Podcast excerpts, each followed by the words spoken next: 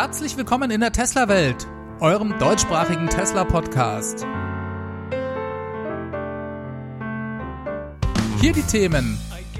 Model Y steht ins Haus, Preiserhöhung bei Ionity und es gibt keine unbeabsichtigte Beschleunigung in Tesla-Fahrzeugen.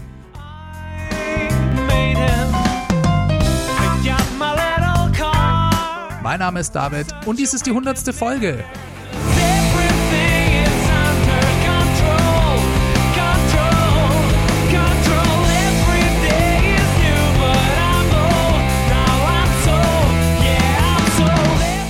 Zusammen. Ich begrüße euch ganz herzlich zur hundertsten Sendung der Tesla-Welt. Und ich kann es ehrlich gesagt selber noch nicht ganz fassen, dass wir nun wirklich bei 100 Folgen angekommen sind. Genauer genommen sind es ja eigentlich schon 101. Denn es gab da ja eine Folge 0 am Anfang. So, jetzt hatte ich eigentlich was ganz Besonderes für euch geplant, um diese Folge gebührend mit euch zu feiern. Es sollte eine anständige Sondersendung mit einem spannenden Interviewpartner werden, doch leider hat mir das Schicksal einen Strich durch die Rechnung gemacht. Denn mein Interviewpartner ist so heftig mit Grippe erkrankt, dass wir es nicht geschafft haben, das Interview noch rechtzeitig aufzuzeichnen. Ich hatte es eigentlich die ganze letzte Woche schon vorbereitet. Freitagabend hatten wir einen Termin für die Aufnahme des Gesprächs angesetzt. Dann kam leider diese Grippe dazwischen. Wir haben es dann nochmal um zwei Tage verschoben. Leider ging es ihm da aber immer noch nicht besser. Mein Gesprächspartner lag mit Fieber flach. Von daher hat das dann leider letzten Endes nicht mehr geklappt. Das ist natürlich sehr schade. Ich hatte mich sehr auf dieses Gespräch gefreut. Für mich ist das auch schon was Besonderes, hier die hundertste Folge zu machen. Und ich hätte dies auch gerne mit euch mit einem spannenden Interview gefeiert. Aber hey, that's life. Und naja, feiern können wir einfach trotzdem. Also ich tue das auf jeden Fall ein bisschen. Das Interview gibt es dann eben in einer späteren Folge. Vielleicht sogar in der nächsten. Meine Frau, die mich in dieser Hinsicht trösten wollte, sagte mir, es heiße ja schließlich auch tausend und eine Nacht und hundert und ein Dalmatiner.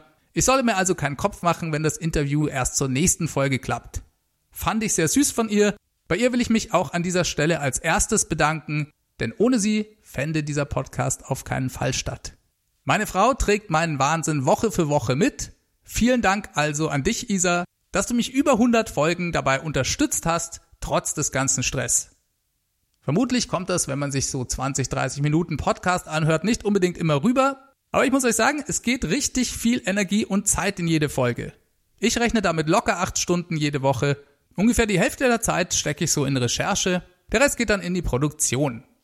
Und das will neben Vollzeitjob und Familie erstmal im Alltag untergebracht werden. Meistens sitze ich in irgendeiner Form jeden Abend dran.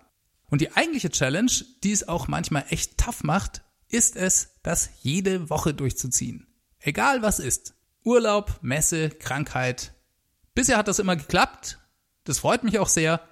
Mal sehen, ob wir das weiter schaffen. Als zweites will ich mich selbstverständlich auch bei euch, meinen Hörern, bedanken, denn ohne euch wäre der Podcast natürlich auch nicht möglich. Ich habe das ja als Experiment gestartet und war mir anfangs überhaupt nicht sicher, ob das sich irgendjemand anhören wird. Und das Feedback war einfach toll. Eigentlich von Beginn an.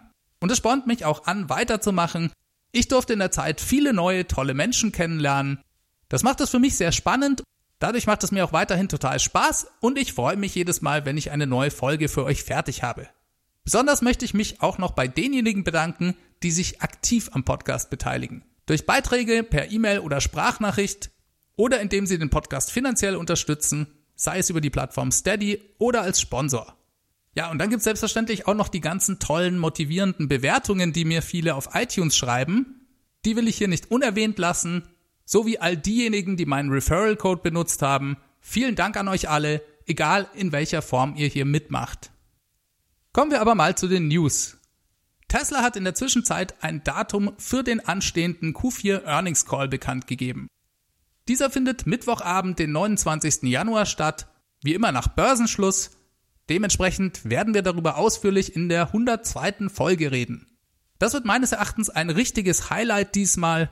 Einmal, weil Tesla hier kommunizieren wird, was sie sich selbst vom Jahr 2020 erwarten. Und dann, denke ich, werden wir hier sicherlich auch viele neue Infos zur Model Y-Produktion bekommen und vielleicht auch einen Termin für den Batterie- und Antriebsinvestorentag. Über das Model Y kursieren derzeit jede Menge Gerüchte im Netz, dass Tesla ganz kurz vor der ersten Auslieferung stehe von zwei Wochen ist da die Rede. Das wäre dann auch ungefähr der Zeitpunkt des Earnings Calls. Und auch wenn das nur Gerüchte sind, so wäre für mich das durchaus denkbar, könnte ich mir sehr gut vorstellen, dass Elon im Earnings Call sagt, ach übrigens, morgen liefern wir die ersten 30 bis 50 Model Y aus. Denn die Anzeichen für ein baldiges kommendes Model Y verdichten sich immer mehr. Tesla hat zum Beispiel bereits begonnen, WIN-Nummern, also Fahrgestellnummern für das Model Y zu registrieren. Zumindest ist das Model Y in der offiziellen Herstellerliste für Tesla bei der NHTSA gelistet. Das ist die zuständige Behörde in den USA. Und dann hat es von der kalifornischen Aufsichtsbehörde CARB, das steht für California Air Resource Board, ebenfalls eine Zertifizierung bekommen. Und das erfolgt normalerweise immer erst ganz kurz bevor die Fahrzeuge auf den Markt kommen. Bei Model 3 lag zwischen dieser Zertifizierung und Teslas ersten Lieferungen rund ein Monat. Diese Zeitspanne ist im Fall des Model Y sogar schon abgelaufen, denn die Zertifizierung erfolgte bereits am 19. Dezember. Auch wenn man erst letzte Woche davon in der Presse lesen konnte. So, jetzt ist es natürlich so, dass nur weil bei Model 3 zwischen Zertifizierung und Lieferung lediglich vier Wochen lagen, das noch nicht zwingend heißen muss, dass es beim Model Y genauso laufen wird. Aber es ist doch ein ganz interessanter Hinweis darauf, dass hier unter Umständen nicht mehr so viel Zeit vergehen wird. Bei dieser CARB-Zertifizierung des Model Y gab es übrigens noch ein kleines, aber sehr interessantes Detail. Und zwar gibt die CARB für die Fahrzeuge ebenfalls eine getestete Reichweite an. Dies erfolgt nach einem speziellen Prüfzyklus, der heißt UDDS. Hier wird die Reichweite innerorts getestet. Das hat also nicht sehr viel mit der realen Reichweite dann letzten Endes zu tun. Aber interessant war hier, dass das Model Y einen besseren Wert erzielen konnte als das Model 3 wenn man sich den entsprechenden UDDS-Wert in der Model 3 Zertifizierung anschaut. Der Abstand ist jetzt nicht sehr groß, nur ein paar Meilen, aber das ist doch sehr auffällig, denn das Model Y sollte ja erwartungsgemäß ineffizienter sein als das Model 3. Einfach weil es größer und schwerer ist. Die CARB-Zertifizierung spricht da aber eine andere Sprache. Jetzt könnte man natürlich darüber spekulieren, ob Tesla eventuell bei der Effizienz des Model Y Fortschritte gemacht hat, ohne diese bisher bekannt zu geben. Das bleibt aber im Moment zumindest noch reine Spekulation. Denn der angegebene UDDS-Wert, der hängt auch stark von der Bereifung des Fahrzeugs ab. Für das Model 3 sind hier extra drei eigene Werte für die verschiedenen Felgengrößen angegeben. Beim Model Y steht gar nichts dabei. Getestet wurde jedoch ein Performance Model Y und laut Konfigurator gibt es das nur mit 20 Zoll Felgen. Dementsprechend sollten auch 20 Zöller zum Einsatz gekommen sein. Aber es steht halt nicht dabei. So, das war also ein kleines spannendes Detail. Auch ganz interessant fand ich, dass bei diesem Carb-Test ein Performance Model Y zertifiziert wurde. Das würde dazu passen, dass Tesla ja eine Founders Edition plant. Es würde also Sinn machen, dass dies als erstes geliefert wird und bei der Founders Edition handelt es sich ja auf jeden Fall um die Performance-Version. Ihr seht also, es gibt viele kleine Details und Informationen, über die es sich hervorragend spekulieren lässt. Genaueres dazu werden wir erst wissen, wenn Tesla erste Fahrzeuge tatsächlich liefert. Dann gab es diese Woche noch eine nicht direkt Tesla betreffende Nachricht. Die hat in der Community für jede Menge Diskussionen gesorgt. Und zwar hat der Anbieter Ionity seine Preise drastisch erhöht. Ionity, das ist ja ein von Daimler, BMW, Ford, VW, Audi und Porsche ins Leben gerufenes Unternehmen, das in Europa ein Schnellladenetz an Autobahnen aufbaut das tun sie auch sehr fleißig. Im Moment gibt es laut Ionity bereits über 200 Standorte, davon relativ viele in Deutschland, ungefähr 46 Stück, also knapp ein Viertel. Ja, und dort konnte man bisher mit einer Geschwindigkeit von theoretisch bis zu 350 kW für einen Festpreis von 8 Euro pro Session laden. Und damit war es je nach Battery Pack Größe und Ladezustand für so manchen Tesla-Fahrer sogar zum Teil eine günstigere Variante im Vergleich zum Supercharger-Netzwerk. Und wer ein Model 3 sein eigen nennen darf, für den war es unter Umständen auch die schnellere Ladevariante. Model 3 konnten an den Ionity Chargern mit bis zu 190 kW ungefähr laden, was natürlich auch Spaß bringt. Jetzt wechselt Ionity Ende des Monats auf eine Kilowattstunden genaue Abrechnung und verlangt in Zukunft dafür 79 Cent pro Kilowattstunde für Direktkunden. Das heißt also einfach ohne Vertrag ankommen und laden. Günstigere Preise gibt es weiterhin, aber eben nur über angeschlossene Mobility Service Provider. Also wenn man zum Beispiel eine Ladekarte von einem anderen Anbieter hat, der entsprechend einen Vertrag mit Ionity zu bestimmten günstigeren Konditionen pro Kilowattstunde hat. Aber da hat man dann eben im Gegenzug auch meistens monatliche Abogebühren. Aber na gut, Die Nachricht sorgte auf jeden Fall in der Community für viel Diskussion und verschiedene Zeitungsartikel, in denen man von einer Verfünf- bis Verzehnfachung der Preise lesen konnte, je nachdem, wie man sich das Ganze schön oder hässlich rechnen will. Und die große Diskussion ging vor allem auch darum, inwieweit so eine drastische Preiserhöhung denn gerechtfertigt sei. Ist es Ausnutzen einer fast Monopolstellung an Autobahnen, wenn man nicht gerade Tesla fährt und das Supercharger-Netzwerk nutzen kann? Besteht hier nicht vielleicht sogar die Gefahr, dass in Zukunft Kunden der Automobilhersteller, die hinter Ionity stehen, bessere Konditionen bekommen könnten als andere Marken? Und wenn ja, ist es dann nicht unfair, denn Ionity hat im Gegensatz zu Tesla reichlich EU-Fördergelder in Anspruch genommen, um sein Netz aufzubauen. Dazu müssen sie zwar allen Nutzern eine Lademöglichkeit ohne Vertrag ermöglichen, aber dass eine faire Preisgleichheit für alle Ladekartenanbieter herrschen muss, das ist im Gesetz nirgends geregelt. Eine andere Überlegung wäre, müssen denn die Preise vielleicht so hoch sein, weil dem Betreiben einer Ladeinfrastruktur enorme Investitionen, hohe Kosten für den Netzanschluss hohe Strompreise zu Peakzeiten und so weiter gegenüberstehen. Das kann man alles sicherlich diskutieren. Ich möchte dies aber an dieser Stelle nicht tun. Meine subjektive Meinung dazu ist, und das ist zugegebenermaßen ein nicht ganz unparteiisches Bauchgefühl, dass sich Anbieter wie Ionity denken, naja, die Leute bezahlen ja auch 60, 70, 80 Euro für eine Tankfüllung beziehen. Wieso sollte das beim Elektroauto billiger sein?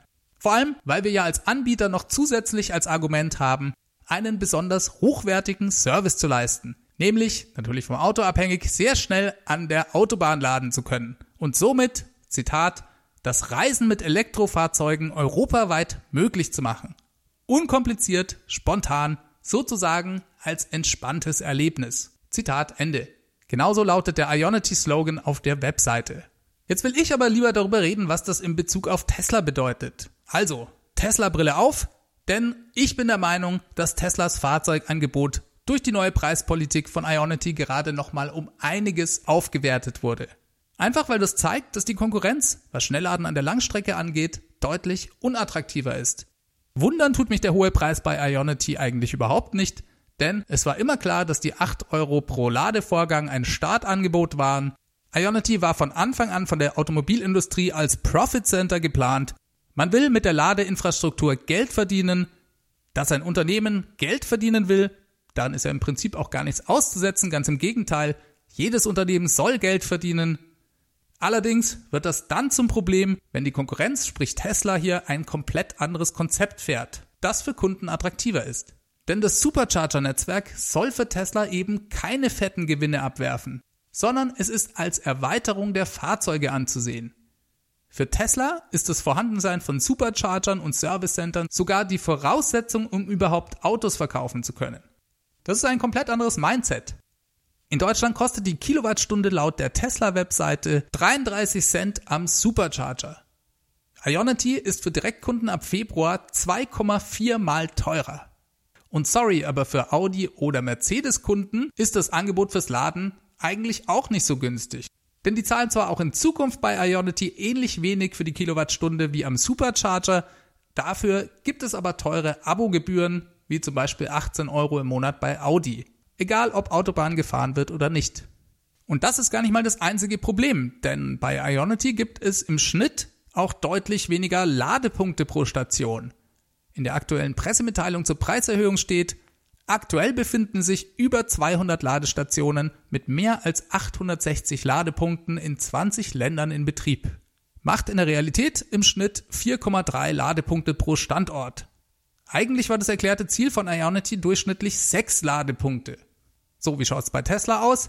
Laut supercharge.info gibt's da aktuell 514 Supercharger-Standorte in Europa mit insgesamt 4823 Ladepunkten. Das sind über fünfeinhalb Mal mehr Ladepunkte und durchschnittlich 9,4 an jedem Standort statt 4. An den allermeisten davon kann man mit bis zu 150 kW laden und das Argument, dass es bei Ionity ja schneller ginge, bis zu 350 kW, das bringt in der Praxis rein gar nichts, weil die Autos es nicht können. Und ein Auto wie der Porsche Taycan durch seinen ineffizienten Antrieb zusätzlich noch öfter laden muss. Hier gibt's für mich also einen signifikanten Unterschied und kommen wir nochmal auf den Satz auf der Ionity-Website zurück. Wir machen das Reisen mit Elektrofahrzeugen europaweit möglich, unkompliziert, spontan, zu einem entspannten Erlebnis. Der Satz klingt für mich an und für sich schon etwas komisch, als ob das vor Ionity noch nicht möglich gewesen wäre, das richtige Fahrzeug vorausgesetzt. Und vielleicht steckt ja auch da schon ein bisschen ein Teil des Problems drin, denn aus meiner Sicht ist Ionity ja eigentlich der Versuch der großen Hersteller, hier nachzulegen oder was ähnliches wie das Supercharger-Netzwerk anzubieten.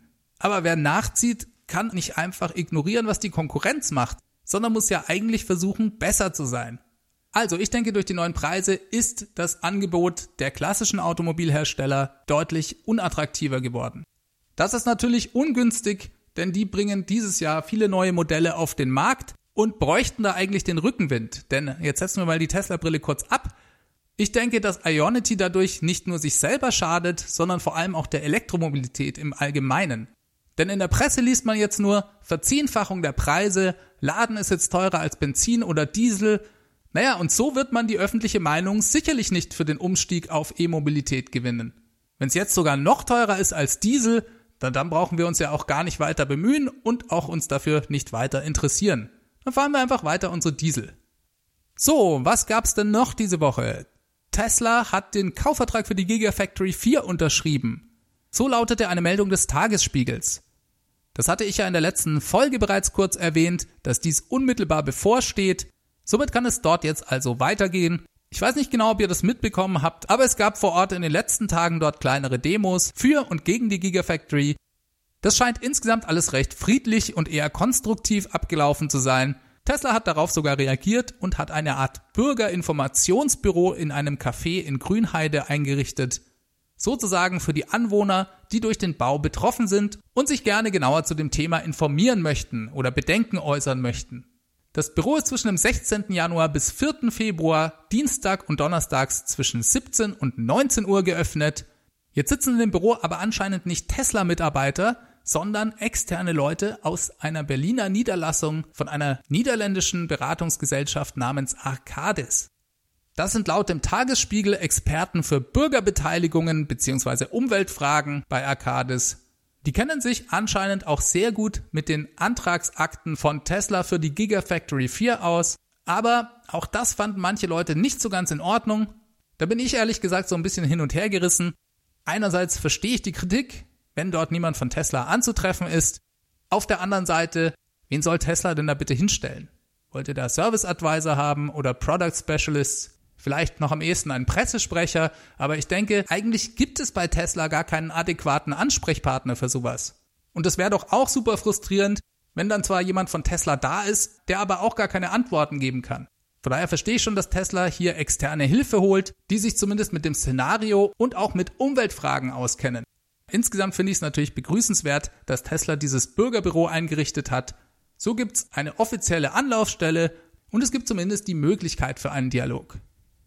Tja, und dann gab's diese Woche noch eine Beschwerde bei der NHTSA. Das ist die amerikanische Verkehrsaufsichtsbehörde. Von der hatten wir vorher schon mal in Bezug auf die Fahrgestellnummern geredet. Ja, und diese Beschwerde sorgte für Schlagzeilen, denn darin wurde beanstandet, dass rund eine halbe Million Fahrzeuge, also ich nehme mal an, alle jemals gebauten Model S und X, damit rund die Hälfte aller Tesla, einen schweren Sicherheitsdefekt hätten. In 127 Fällen sei es zu einer vom Besitzer nicht geplanten plötzlichen Beschleunigung gekommen, die in der Folge zu einem Unfall geführt hätte. Tja, von solchen Vorfällen haben wir immer mal wieder gehört. Bisher konnte Tesla auch immer anhand der Logfiles im Fahrzeug beweisen, dass kein Fehler des Systems vorlag, sondern der Fahrer ganz einfach Gas und Bremse verwechselt hat. Tja, und ganz interessant war eigentlich, wer denn diese Beschwerde überhaupt eingereicht hat. Und zwar war das jemand namens Brian Sparks, und der ist offiziell bekannter Tesla-Shortseller. Also jemand, der an der Börse gegen Tesla wettet und somit finanziell davon profitiert, wenn Tesla pleite geht, beziehungsweise der Börsenkurs runtergeht. Der hatte sich zwar die Einwilligung von diesen Tesla-Besitzern geholt, aber naja, also mir geht's bei solchen Geschichten dann immer so, dass wenn ich höre, dass das von einem Shortseller kommt, dann habe ich eigentlich schon gar keine Lust mehr darüber zu sprechen. Weil für mich der Fakt, dass dieser Herr von sinkenden Börsenkursen bei Tesla profitiert, seine Beschwerde schlichtweg unglaubwürdig macht. In diesem Fall rede ich jetzt trotzdem mal darüber, weil nämlich Tesla eine offizielle Stellungnahme auf seinem Blog veröffentlicht hat. Darin heißt es, Es gibt keine unbeabsichtigte Beschleunigung in Tesla-Fahrzeugen. Das ist erstmal die Überschrift. Die genannte Petition ist völlig falsch und wurde von einem Tesla-Shortseller eingereicht. Wir untersuchen jeden einzelnen Vorfall, bei dem ein Fahrer behauptet, dass ein Fahrzeug entgegen seinem Willen beschleunigt hat. Und in jedem Fall, in dem uns die Daten des Fahrzeugs vorlagen, konnten wir bisher bestätigen oder beweisen, dass das Auto wie geplant funktionierte. Mit anderen Worten, das Auto beschleunigt, wenn und nur wenn der Fahrer es ihm befohlen hat. Und es verlangsamt oder hält an, wenn der Fahrer die Bremse betätigt. Während Unfälle, die durch ein falsches Betätigen des Gaspedals verursacht wurden, für fast jede Fahrzeugmarke und jedes Fahrzeugmodell auf der Straße bekannt sind, verfügen die Gaspedale in den Fahrzeugen der Modelle S, X und 3 über zwei unabhängige Positionssensoren. Und wenn ein Fehler auftritt, schaltet das System das Drehmoment des Motors standardmäßig ab.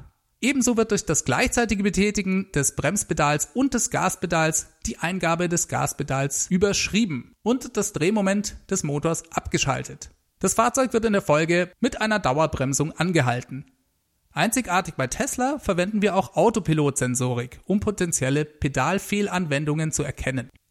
Gegebenenfalls wird ebenfalls das Drehmoment unterbrochen um Unfälle zu mildern oder zu verhindern, wenn wir sicher sind, dass die Eingabe des Fahrers unbeabsichtigt war. Jedes System ist unabhängig und zeichnet Daten auf, sodass wir genau untersuchen können, was passiert ist. Mit der NHTSA sind wir transparent und überprüfen zusammen routinemäßig Kundenbeschwerden über unbeabsichtigte Beschleunigungen.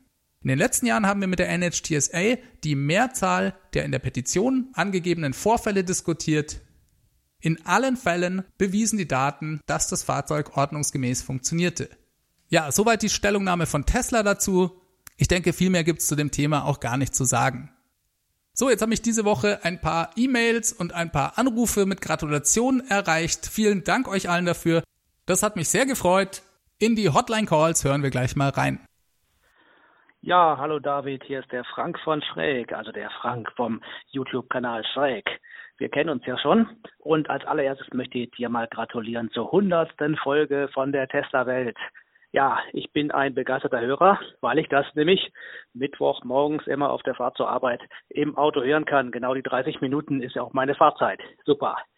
In der 99. Folge hast du eine Sache angesprochen. Da möchte ich doch mal ein Feedback geben. Und zwar die äh, Abrechnung der Ladeleistung von Tesla an den Superchargern dass sie ja bisher nur die tatsächlich ins Auto reingeladenen Kilowattstunden abgerechnet haben. Das sehe ich auch so. Wahrscheinlich haben sie vom Auto ein Feedback gekriegt. Ich habe so und so viel Kilowattstunden bekommen und die dann einfach abgerechnet. Das stimmt natürlich nicht. Sprich, tatsächlich einmal, wenn man parallel dazu, also wenn das Auto im Parken ist, nämlich die Heizung anhat oder irgendwelche anderen Verbraucher dran hat, sein iPhone lädt zum Beispiel, hat das natürlich einen zusätzlichen Verbrauch. Der wird tatsächlich nicht gemessen über diese, wie viel Kilowattstunden habe ich bekommen, also den Akku bekommen. Das ist eine andere Anzeige. Ist mal das eine. Und dann haben wir ja auch noch die Verlustleistung über die Leitung. Und das habe ich nämlich auch mehrmals schon in meinen Videos gezeigt, auch zum Beispiel bei Ionity und so, also bei höheren Ladegeschwindigkeiten, höheren Ladeleistungen, haben wir natürlich einen ziemlichen Verlust, der tatsächlich im Bereich von 10 Prozent oder sowas sein kann oder sogar höher. Und das wollen die natürlich auch irgendwie bezahlt kriegen. Sprich, das, was am Supercharger rauskommt, werden wir jetzt bezahlen zukünftig. Das ist auch bei Ionity und Co. so. Meistens hat man da allerdings so ein bisschen ne, eine Unschärfe, sprich 10% wird meistens abgezogen auf den Rechnungen, wenn man das sich, sich anguckt. Das wäre natürlich ein bisschen fair. Ja, schauen wir mal, wie Tesla das macht, ob sie da auch die komplette Verlustleistung uns auch in Rechnung stellen oder tatsächlich hinter dem Teil, also nur am Auto dann, was dann dort ankommt. Das wäre natürlich ein bisschen fairer. Also das wäre natürlich schön, wenn Tesla uns tatsächlich nur das auch verrechnen würde, was im Auto ankommt in irgendeiner Form, was wir dort verbraten. Ansonsten mach weiter so. Vielen Dank für deine Sendungen und tschüss. Ja, vielen Dank, lieber Frank. Mich freut es sehr, dass dir der Podcast gefällt. Vielen Dank auch für deinen Beitrag. Du hast vollkommen recht, von der Verlustleistung habe ich gar nicht gesprochen. Das ist in der Tat spannend, wie Tesla das handelt. So, und dann hat mich noch der Clemens angerufen. Clemens hat eine Frage über die Software im Auto. Hallo David, ähm, ich bin Clemens, ich mache eine Projektarbeit über Tesla.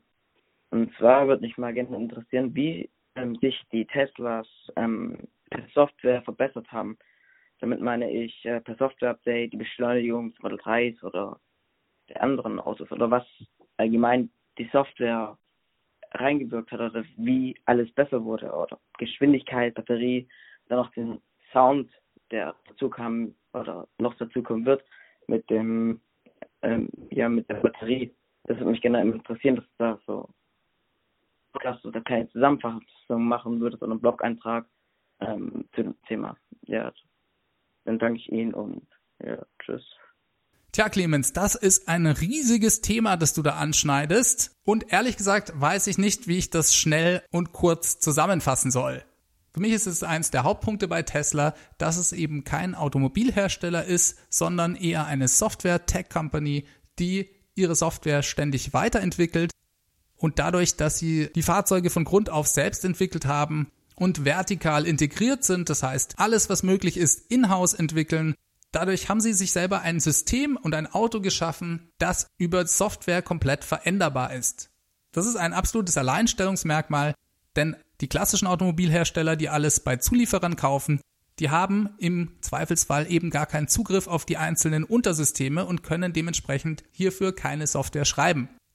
Außerdem sind es auch gar keine klassischen Software-Companies, sondern Automobilhersteller. Das ist der Knackpunkt bei der Geschichte. Wenn du willst, lade ich dich ein, mir einfach nochmal eine E-Mail zu schicken dann habe ich deinen Kontakt und kann dir ein paar Links vielleicht zur Verfügung stellen, wo du mehr zu dem Thema erfahren kannst.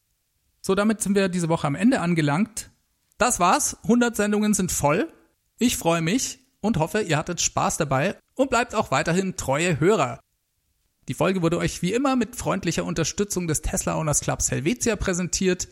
Naja, und ich habe es ja am Anfang des Podcasts schon erwähnt. Ich freue mich über alle, die hier aktiv mitgestalten und mitmachen. E-Mails könnt ihr wie immer an feedback at teslawelt.de schicken oder ihr ruft die Teslawelt Hotline an. Das ist die 0211 9763 2363. Ansonsten könnt ihr euch gerne auch die Crowdfunding-Plattform anschauen. Die Infos dazu gibt's auf www.teslawelt.de oder ihr bewertet den Podcast einfach auf iTunes oder in eurer Apple Podcast App. So, haben wir noch was vergessen? Ach ja, mein Tesla Referral Code, der lautet ts.la slash david 63148. Ich bedanke mich für eure Zeit. Schaltet nächsten Mittwoch wieder ein. Bis dahin euch allen eine ganz gute Woche. Macht es ganz gut. Ciao, ciao.